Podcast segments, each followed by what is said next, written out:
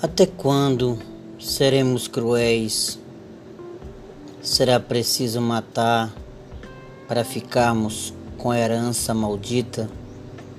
Construímos sonhos, mas até agora a nossa maior conquista não passa de um desejo sombrio pela recusa da morte.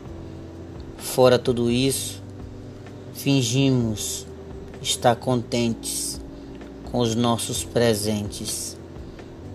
Mesmo que seja preciso, nós imploramos pela sorte, com os mesmos meios sórdidos de fingir.